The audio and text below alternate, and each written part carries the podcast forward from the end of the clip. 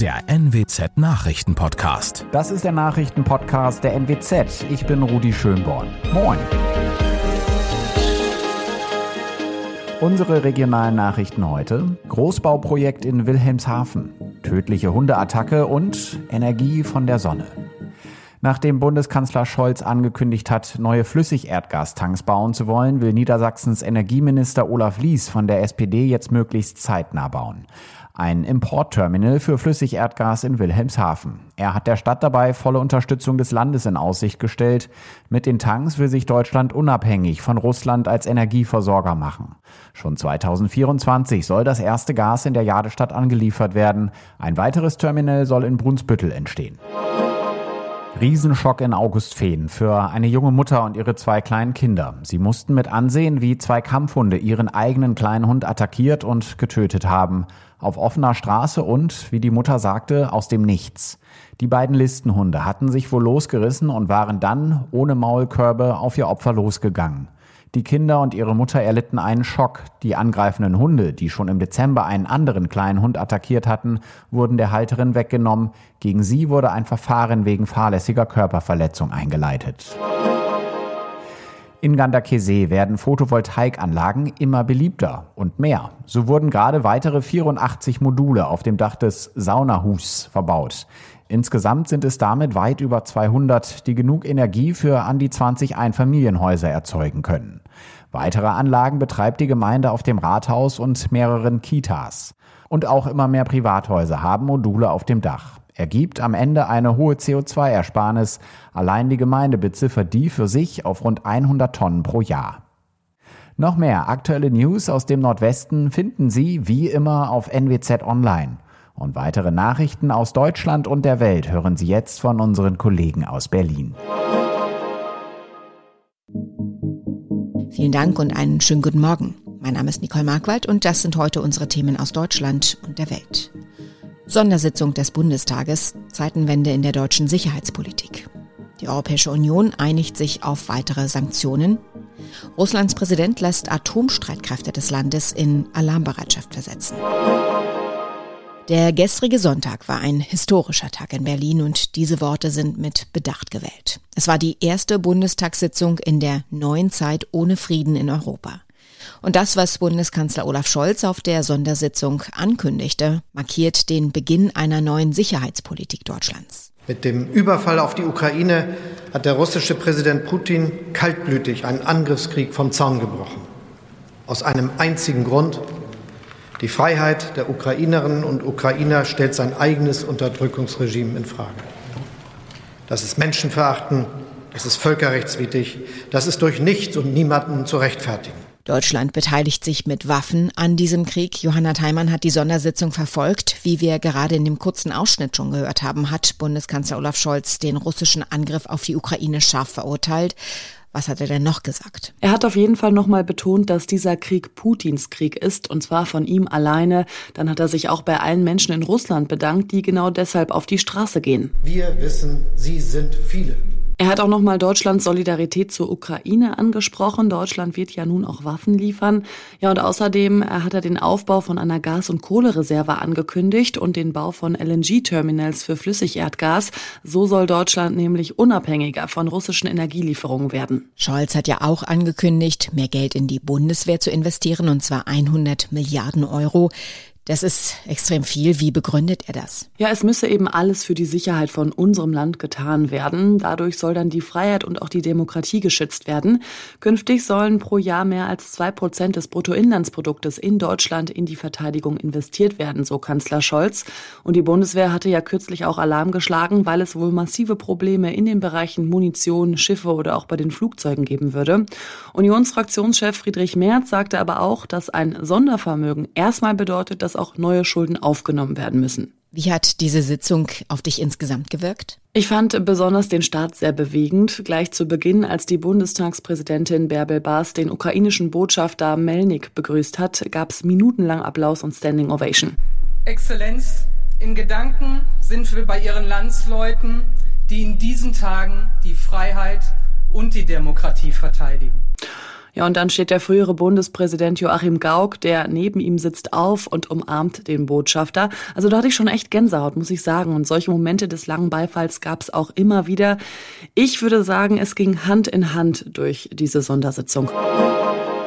Wir bleiben natürlich bei der Ukraine und Russland. Die Europäische Union wird eine halbe Milliarde Euro für die Lieferung von Waffen und Ausrüstung an die ukrainischen Streitkräfte zur Verfügung stellen. Darauf einigten sich die ständigen Vertreter der 27 Mitgliedstaaten in Brüssel gestern Abend. Das haben mehrere Diplomaten der deutschen Presseagentur bestätigt. Zudem wurde den Angaben zufolge eine Einigung auf Sanktionen gegen russische Oligarchen erzielt. Einzelheiten von Dieter Ebeling aus Brüssel. Bei den fast pausenlosen Beratungen am Wochenende in Brüssel ist ein richtig großes Sanktionspaket herausgekommen. Die Stichpunkte Sperrung des Luftraums, Ausschluss von Banken vom Zahlungsverkehr, Einfrieren von Reserven der Moskauer Zentralbank, Verbot von Technologieexporten. Und man finanziert jetzt Waffen für die Ukraine. Aber die EU hat auch eine bisher noch nie benutzte Richtlinie ausgegraben, damit Flüchtlinge aus der Ukraine in der EU unbürokratisch aufgenommen werden können. Die Botschaft ist klar, die EU akzeptiert Putins Überfall nicht. Während die Kämpfe in der Ukraine weitergehen, hat der russische Präsident Wladimir Putin die Situation weiter eskaliert. Er ließ die Atomstreitkräfte des Landes in Alarmbereitschaft versetzen. Das ordnete Putin in einem vom Kreml verbreiteten Video an. Der russische Präsident sprach von Abschreckungswaffen. Explizit genannt wurden Atomwaffen nicht. Die Ukraine hat unterdessen den Friedensverhandlungen mit Russland zugestimmt. Beide Länder wollen sich dazu an der ukrainisch-belarussischen Grenze treffen. Hanna Wagner berichtet aus Moskau, womit begründet Putin diesen Schritt und was heißt das für die Friedensverhandlungen? Also erstmal vielleicht vorweg, die Kollegen und ich hier in Moskau waren wirklich entsetzt, als wir diesen Befehl von Putin gehört haben.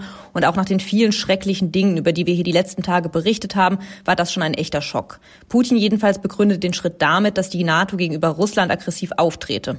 Was das jetzt konkret für die russisch-ukrainischen Verhandlungen bedeutet, ist schwer abschätzbar. Aber klar ist, dass man im Westen jetzt ganz grundsätzlich noch mehr als ohnehin schon vor der schwierigen Aufgabe steht, irgendwie einen Ausweg aus dieser Eskalationsspirale zu finden, ohne dabei Putins Ukraine-Krieg nicht klar zu benennen und darauf auch zu reagieren.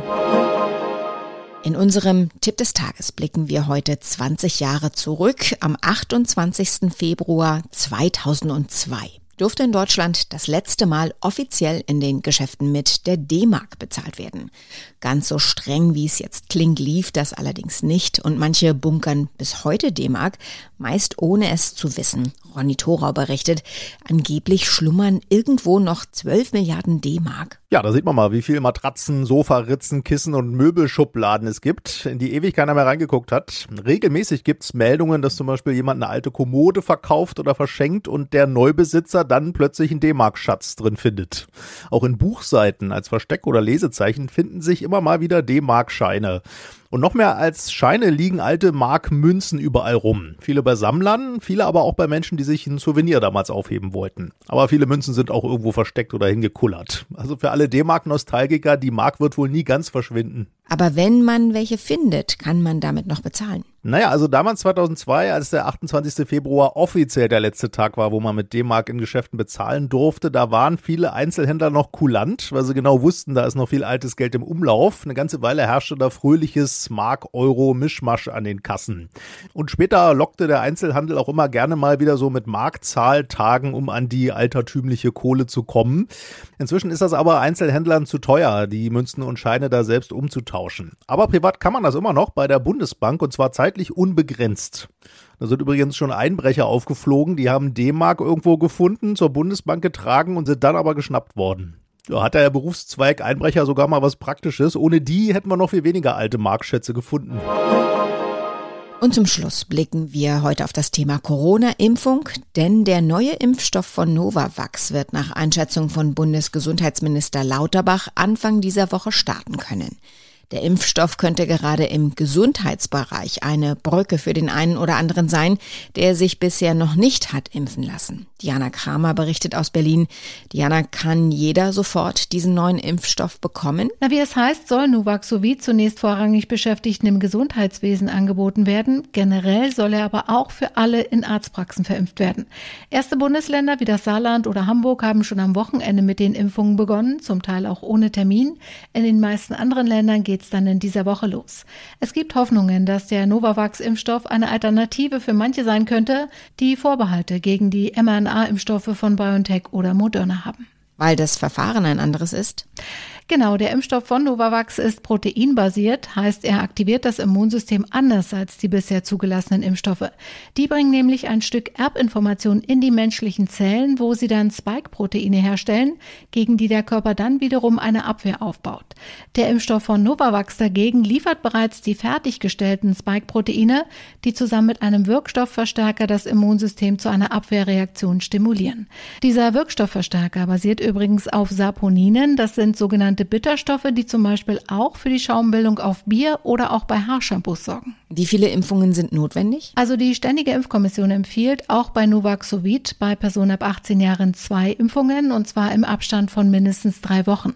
Laut STIKO ist das Präparat für eine Grundimmunisierung geeignet und hatte auch eine ähnlich gute Wirksamkeit wie die anderen Impfstoffe. Für Auffrischimpfungen, also die Booster, ist Novavax allerdings bisher nicht zugelassen. Und auch eine zuverlässige Wirksamkeit gegenüber der Omikron-Variante ist bisher nicht nachgewiesen, aber das ist ja bei den anderen Impfstoffen genauso. Soweit das Wichtigste an diesem Montagmorgen. Ich wünsche einen guten Start in die Woche. Mein Name ist Nicole Markwald.